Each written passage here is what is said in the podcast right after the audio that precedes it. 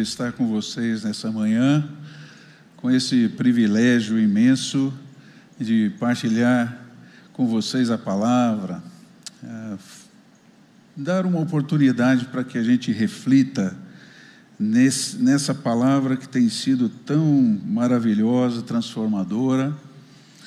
Hoje continuamos a nossa série Encontros com Jesus nos Evangelhos. E hoje o meu tema é esse, é o cego de nascença, e você vai ver também cegos de vivência, cegos de nascença e cegos de vivência.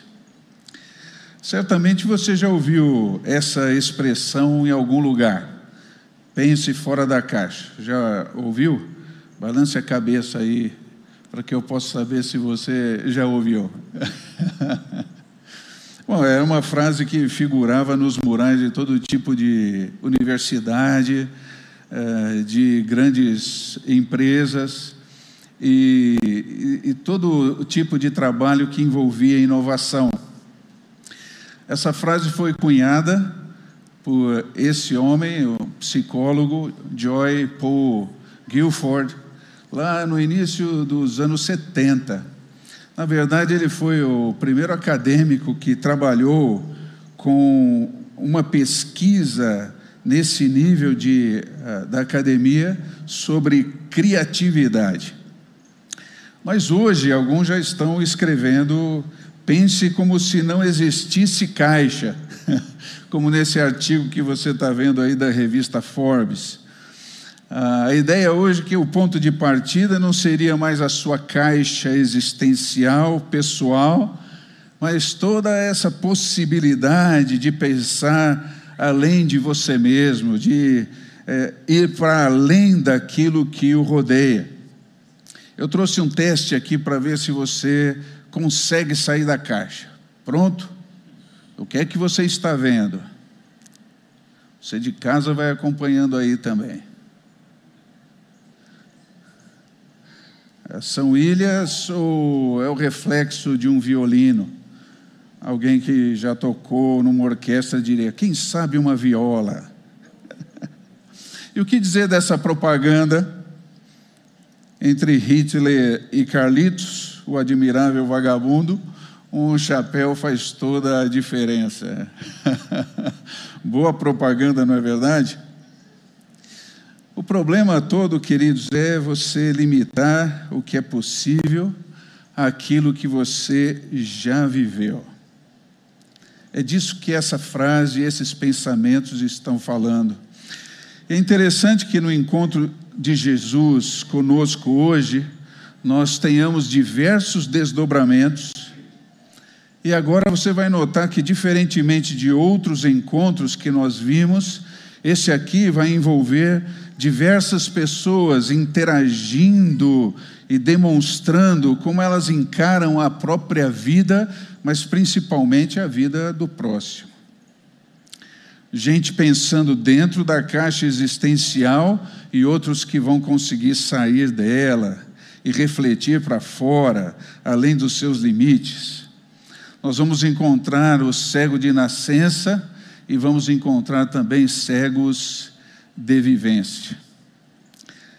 E para embalar essa nossa reflexão, quero deixar essa frase para você, que o encontro com Jesus confronta o nosso olhar sobre a vida. E nós conheceremos quatro olhares sobre a vida que podem muito bem servir hoje para nós aqui como um lugar de reflexão, de análise do nosso próprio olhar sobre a vida, a maneira como temos vivido e visto o nosso próximo.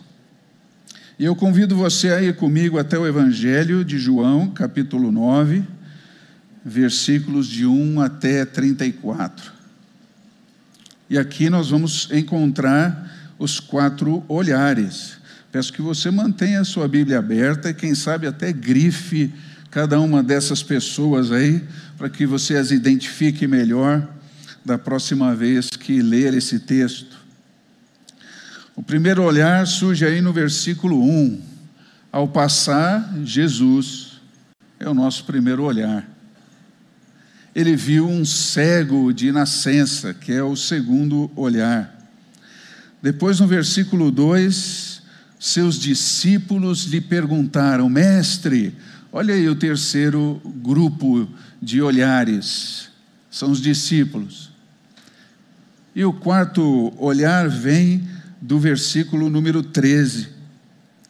Levaram aos fariseus o homem que fora cego. Fariseus eram os líderes religiosos da época. Então estão aí os quatro olhares que nós vamos ver juntos. Eu quero inverter um pouco a abordagem de cada olhar para que você eh, veja a coerência ah, dessa progressão dentro do próprio texto. Vamos começar com os discípulos, depois veremos os cegos, os líderes e, finalmente, o quarto olhar sobre a vida, que é o olhar de Jesus. Nós vamos começar com os, com, com os discípulos, é aqui no verso 2. Peço que você preste atenção na encenação. Rabi, quem pecou? Este ou seus pais para que nascesse cego? Nem ele pecou, nem seus pais. A pergunta dos discípulos aí, queridos, revela uma interpretação na, da teologia do Antigo Testamento, que era o texto que eles tinham nas mãos, e que foi largamente ensinada desde o período interbíblico, que é essa página branca aí entre o Antigo e o Novo Testamento, isso aí na sua Bíblia. Essa interpretação procurava entender o diferente viam pessoas com defeitos, animais com defeitos, e eles eh, queriam encaixar eh, eh, essa situação da, que eles atribuíam à natureza sob a ótica da perfeição divina. Ou seja, para eles, o, o Deus perfeito não poderia criar algo imperfeito. E nessa doutrina, Deus não poderia ser parecido aí com os quadros do Pablo Picasso, de jeito nenhum. Deus não, não pintaria dessa forma. Você vai perceber que os hebreus nunca chegaram a nenhuma distinção nítida entre pecado e culpa, na maneira como eles entendiam o Antigo Testamento. Ah, na mente deles não havia a menor dúvida quanto à conexão dessa causa e efeito entre um pecado anterior e um defeito na vida, por exemplo, de um filho. Sem dúvida alguma, o pai ou a mãe deviam ter pecado para que aquele defeito estivesse na vida do filho.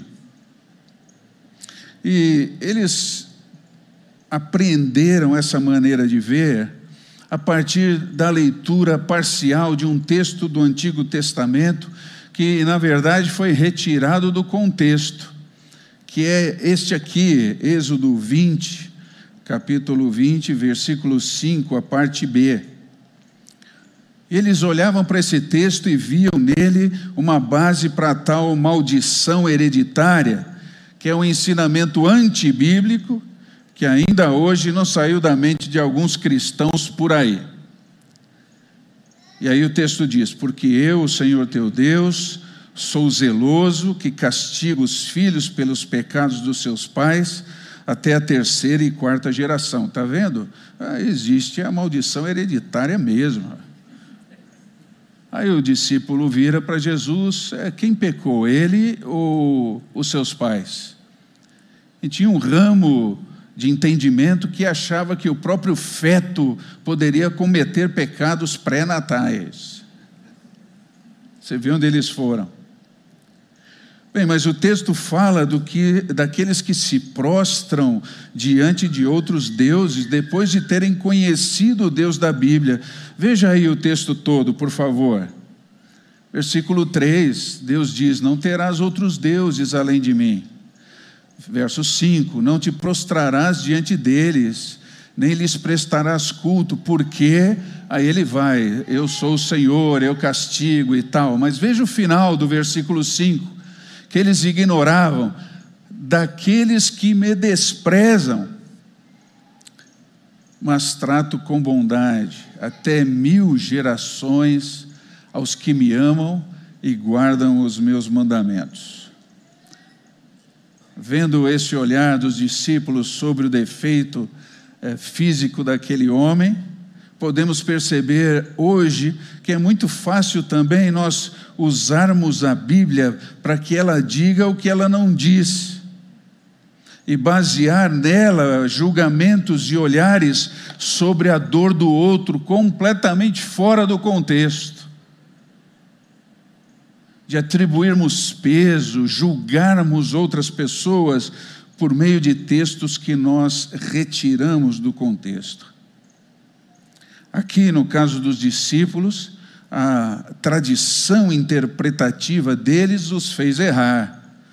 Essa sua caixa existencial religiosa os fez errar. E aí eu preciso perguntar para você: a sua tradição tem lhe feito errar? Olhando as pessoas, os diferentes, é, tem a sua tradição interpretativa tem levado você a julgamentos até com uma base bíblica fora do contexto? Hoje o um encontro com Jesus confronta o nosso olhar sobre a vida. O segundo olhar que entendemos que o texto nos mostra vem do cego de nascença. Você vai perceber que ele tem dois olhares: o primeiro antes do milagre e o segundo depois do milagre. Eu peço que você acompanhe a encenação.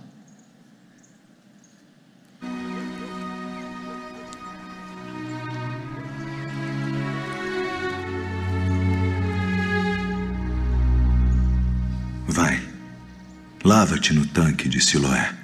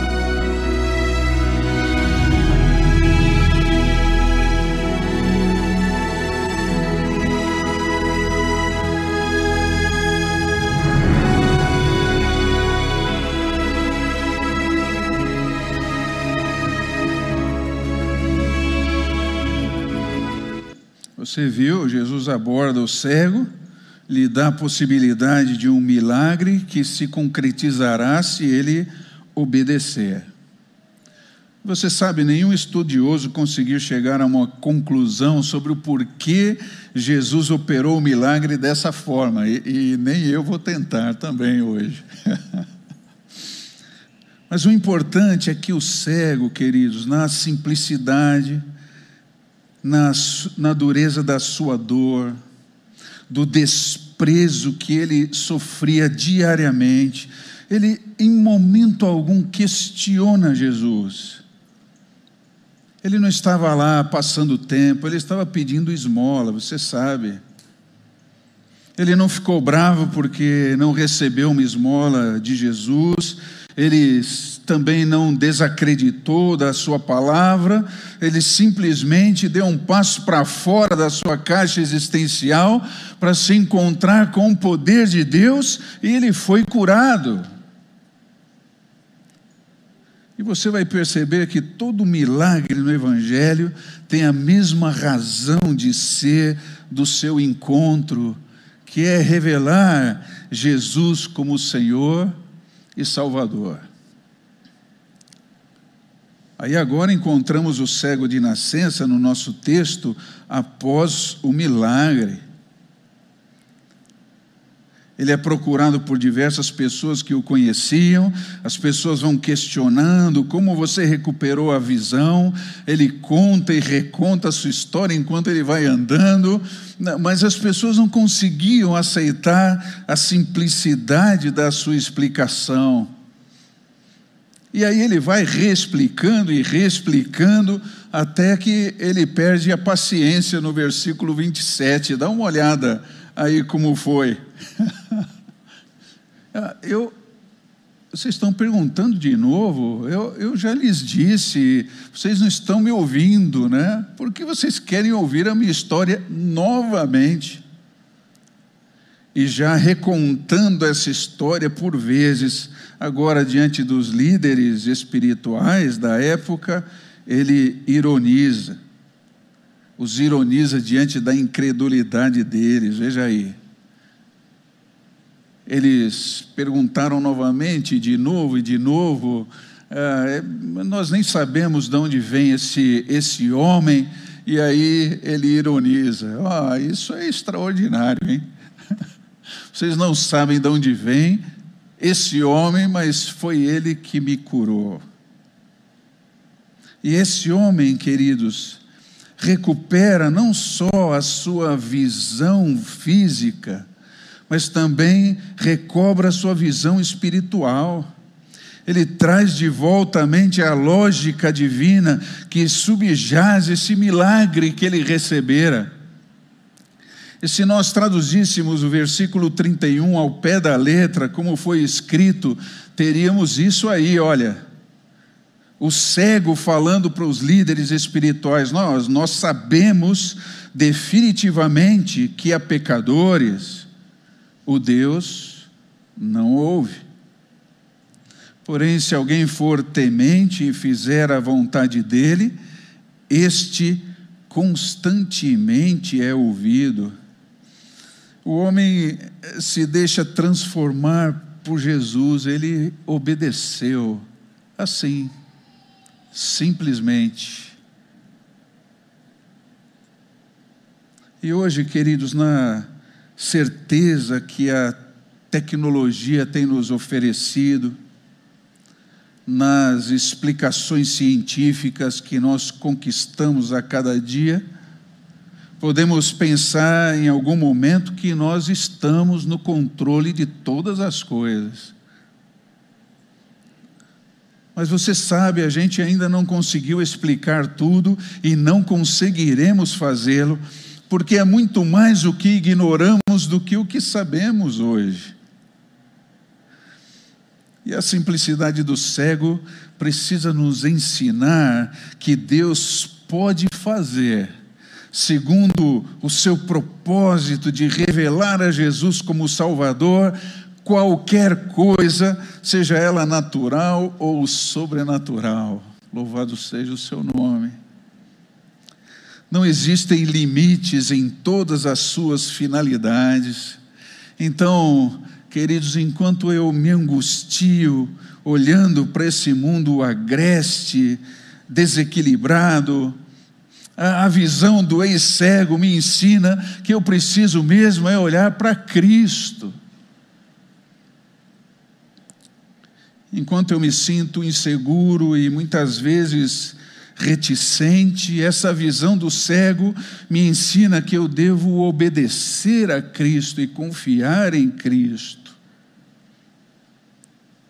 E descubro pela vivência da palavra que, segundo a coerência da história que ele mesmo está escrevendo, o Senhor pode e está fazendo os seus milagres. Aleluia. E aí eu lhe pergunto: você tem conseguido ver isso em você e ao seu redor? Porque o encontro com Jesus confronta o nosso olhar sobre a vida. E já o terceiro olhar que surge do texto vem dos líderes religiosos. O homem curado foi levado até eles, porque o milagre aconteceu num sábado. Não porque foi um milagre, mas porque o milagre aconteceu num sábado. E vocês sabem que fazer algo assim no sábado era contrário à sua lei religiosa. Então eles estavam querendo que o cego viesse para ser exortado, essa é a verdade, para escrachar os, o ex-cego. E o versículo 16 nos mostra como a sua caixa existencial encarava o milagre alguns deles disseram: Ah, é, esse homem, se referindo a Jesus, esse homem não é de Deus, porque ele trabalha no sábado. Outros ali ficaram meio inseguros e disseram: Ah, mas será que um, um pecador poderia fazer um sinal como esse? E você sabe que os mestres, professores da religião da época, sempre ensinaram que, a nação, que não é a nação que guarda o sábado, mas é o sábado que guarda e preserva a nação. Foi Deus que tinha ordenado o sábado, era o, caminho da lembrança daquele milagre maravilhoso da criação, o milagre maravilhoso da libertação do povo do Egito, essa doutrina era tão forte no meio deles que eles chegavam a considerar que na entrada do sábado cada homem recebia uma alma complementar. Além da sua alma, recebia uma outra alma que conversava com ele, que lhe dizia quem realmente ele era e o porquê ele estava no mundo. Era o dia santificado à oração e à desconexão total com o mundo. Mas a história nos diz que os rabinos, tentando preservar o sábado, é, fincar aquela plaquinha não pise na grama, em vez de ensinar o povo é, como é que usufrui bem da grama, não pise. Lá na época do segundo templo especificaram nada menos que 39 categorias diferentes de atividades proibidas no sábado. O objetivo era que cada um se assemelhasse ao Criador. Então não podia intervir na matéria, ou seja, eles não podiam arrancar folhas, colher frutos, acender fogo e assim por diante. Porque quem fizesse isso pecava contra Deus. E dessa forma, a sua tradição e a sua posição eram tão reclusas que eles desconsideravam a possibilidade de Deus ser independente e fazer algo diferente do que eles achavam que ele devia fazer na mente deles e na sua caixa religiosa, Deus só pode fazer o que nós cremos que Ele pode fazer, e, e não o que Ele diz que pode fazer. Eu não sei se você tem visto isso, querido, mas esse equívoco é, é muito comum das religiões. O orgulho do homem é tão empenhado em explicar e controlar todas as coisas que nem Deus escapa desse confinamento existencial. Esse verdadeiro ego transtornado do ser humano vai entalhando um Deus domesticado esse Deus da religião, ele é carente da atenção dominical do religioso. Sem essa atenção, ele não sobrevive. É uma divindade que pode ser manipulada e está definitivamente limitada à sistemática das explicações teológicas, dos catecismos, das confissões o que o homem diz que ele é, ele deve ser. Mas quando lemos a palavra e interagimos com o Deus da palavra, percebemos que Ele é maior e vai além. Ele não contradiz o que ele disse na Sua palavra de forma alguma. mas ele também não respeita os limites impostos por um homem ou por uma religião. Dá glória a Deus. Nós sabemos que esse homem é pecador. Se é pecador, não sei. Uma coisa sei é que, havendo eu sido cego, agora vejo. O que te fez ele? Como te abriu os olhos? Já vos disse, não ouvistes? Para que o quereis tornar? A ouvir quereis vós? Porventura fazer-vos também seus discípulos? Discípulo dele sejas tu. Nós, porém, somos discípulos de Moisés. Nós bem sabemos que Deus falou a Moisés, mas este não sabemos de onde é. Nisto, pois, está a maravilha que vós não saibais de onde ele é. E contudo me abriste os olhos. Ora, nós sabemos que Deus não ouve a pecadores. Mas se alguém é temente a Deus e faz a sua vontade, a esse ouve. Desde o princípio do mundo nunca se ouviu que alguém abrisse os olhos a um cego de nascença. Se este não fosse de Deus, nada poderia fazer. Tu és nascido todo em pecados e nos ensinas a nós? É. É o orgulho da religião que nega aquilo que está claro. Orgulho. E se você olhar no versículo 34, vai ver que esses líderes expulsaram o homem da sinagoga. E aí nos encontramos com o quarto olhar que surge do texto e vem do próprio Jesus. Repito que a manifestação dos milagres obedecia uma lógica, que é a lógica da revelação de Jesus como Senhor e Salvador, para o ser humano perdido em si mesmo, tanto naquela época como nos dias de hoje. E quem é encontrado por Jesus é retirado dessa sua caixa existencial previsível, constituída pelo orgulho, pela vaidade, e passa a crer e também a ver as obras de Deus.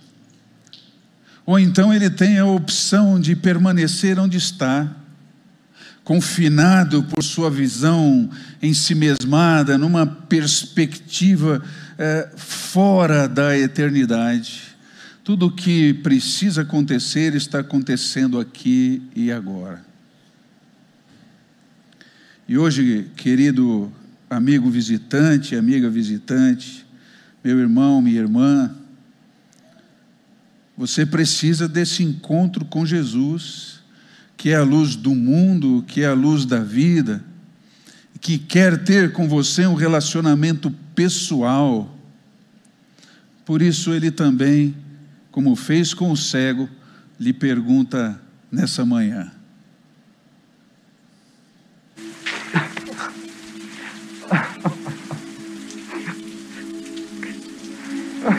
Crês tu no Filho de Deus?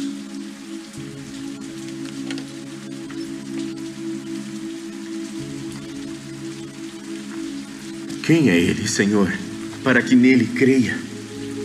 Tu já o tens visto. E é aquele que fala contigo. Creio, Senhor.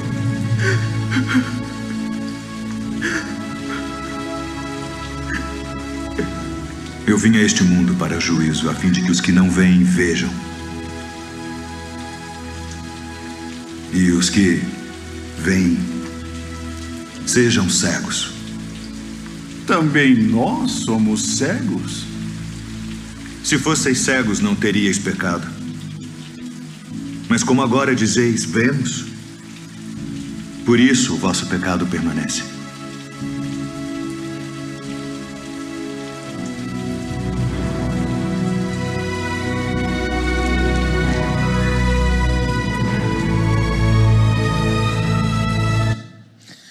E essa é a pergunta que ele faz a você nessa manhã. Você crê? Ele diz que veio ao mundo como luz, para que todo aquele que crê nele não permaneça na escuridão, na solidão de si mesmo. Eu convido você a refletir um momento.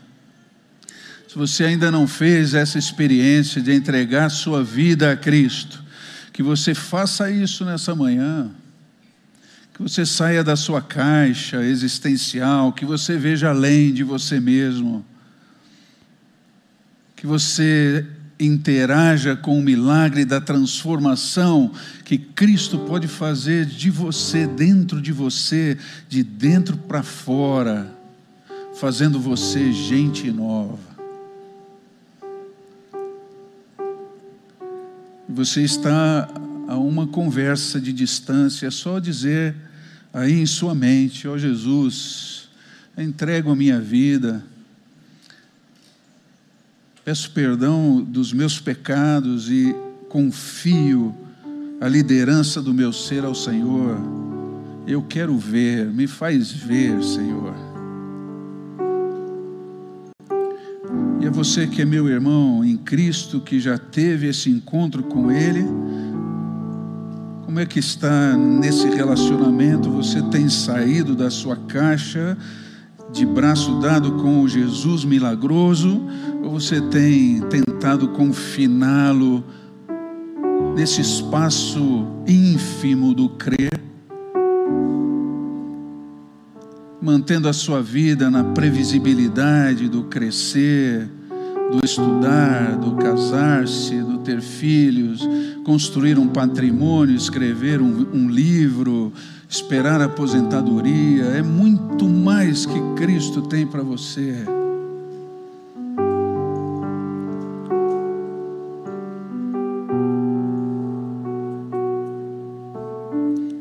Examine-se, pois, cada um a si mesmo.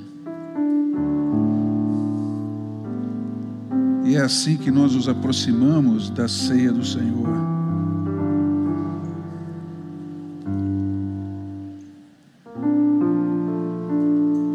decidindo abrir mão dessa caixa que nos confina e nos lançarmos para a vida nova que se renova todo dia,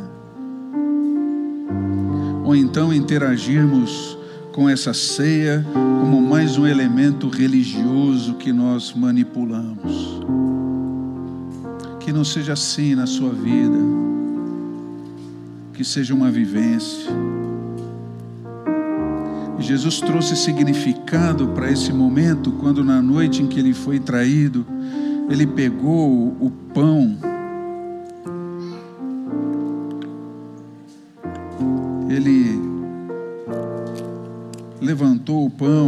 agradeceu a Deus e disse: Olha, isto representa o meu corpo que é dado por vocês. Quando compartilharem, o façam lembrando-se de mim. Saiam da caixa. Da mesma forma, ele pegou o cálice e disse: Esse cálice é a nova aliança confirmada com o meu sangue. Sempre que o compartilharem juntos, o façam lembrando-se de mim saiam da caixa. Porque fazendo assim, vocês anunciam toda a obra que fiz em favor da humanidade, a minha morte, a minha ressurreição, o poder de fazer novas todas as coisas, até que eu venha. É assim que vamos juntos refletir com esse pão e esse cálice nas mãos, sem pressa.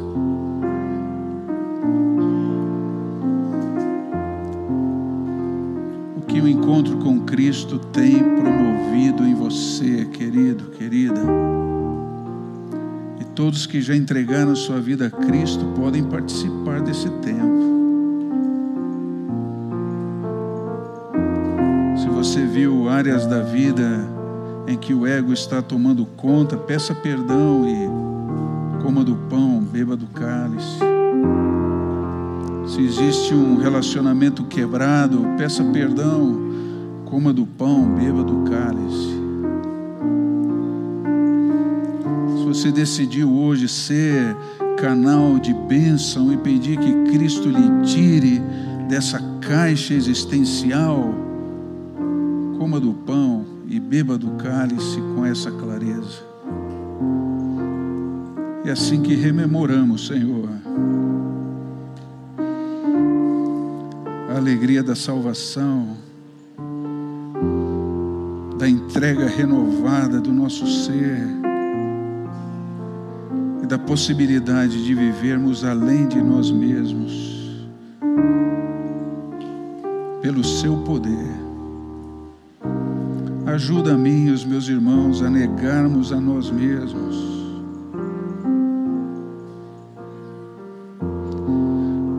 a sermos transformados nesse encontro diário.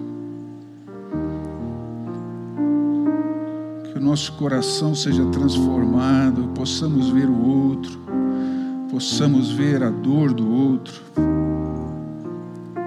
mas principalmente podermos ver o que o Senhor tem feito hoje no mundo e como nós também podemos participar desse milagre.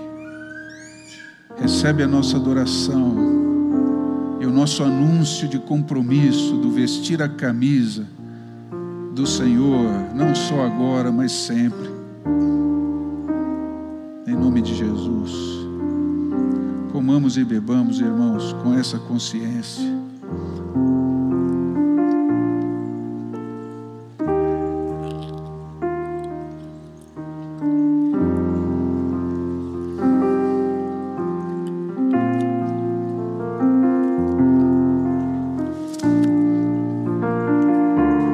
Cabeça baixa, eu peço que você ainda ofereça um momento da sua oração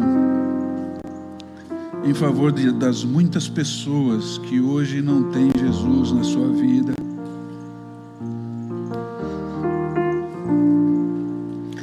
Quatro cantos da terra, pessoas carentes dessa revelação. Clame por elas Peça a misericórdia do Senhor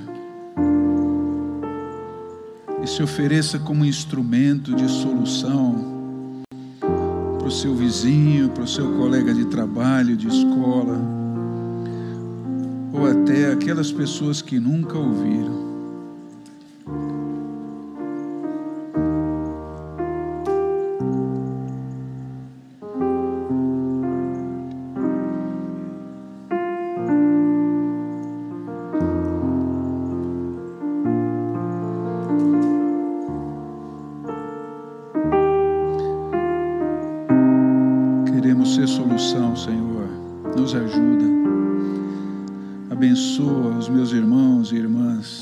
Essa sua palavra que se multiplique. Se algum, que, alguma pessoa está aqui e fez a oração se entregando ao Senhor, que ela viva o milagre da transformação e venha junto conosco frutificar esse amor de Cristo. Muito obrigado, Senhor, por esse momento tão especial. Agradecemos em Seu nome. Louvado seja o seu nome, Senhor.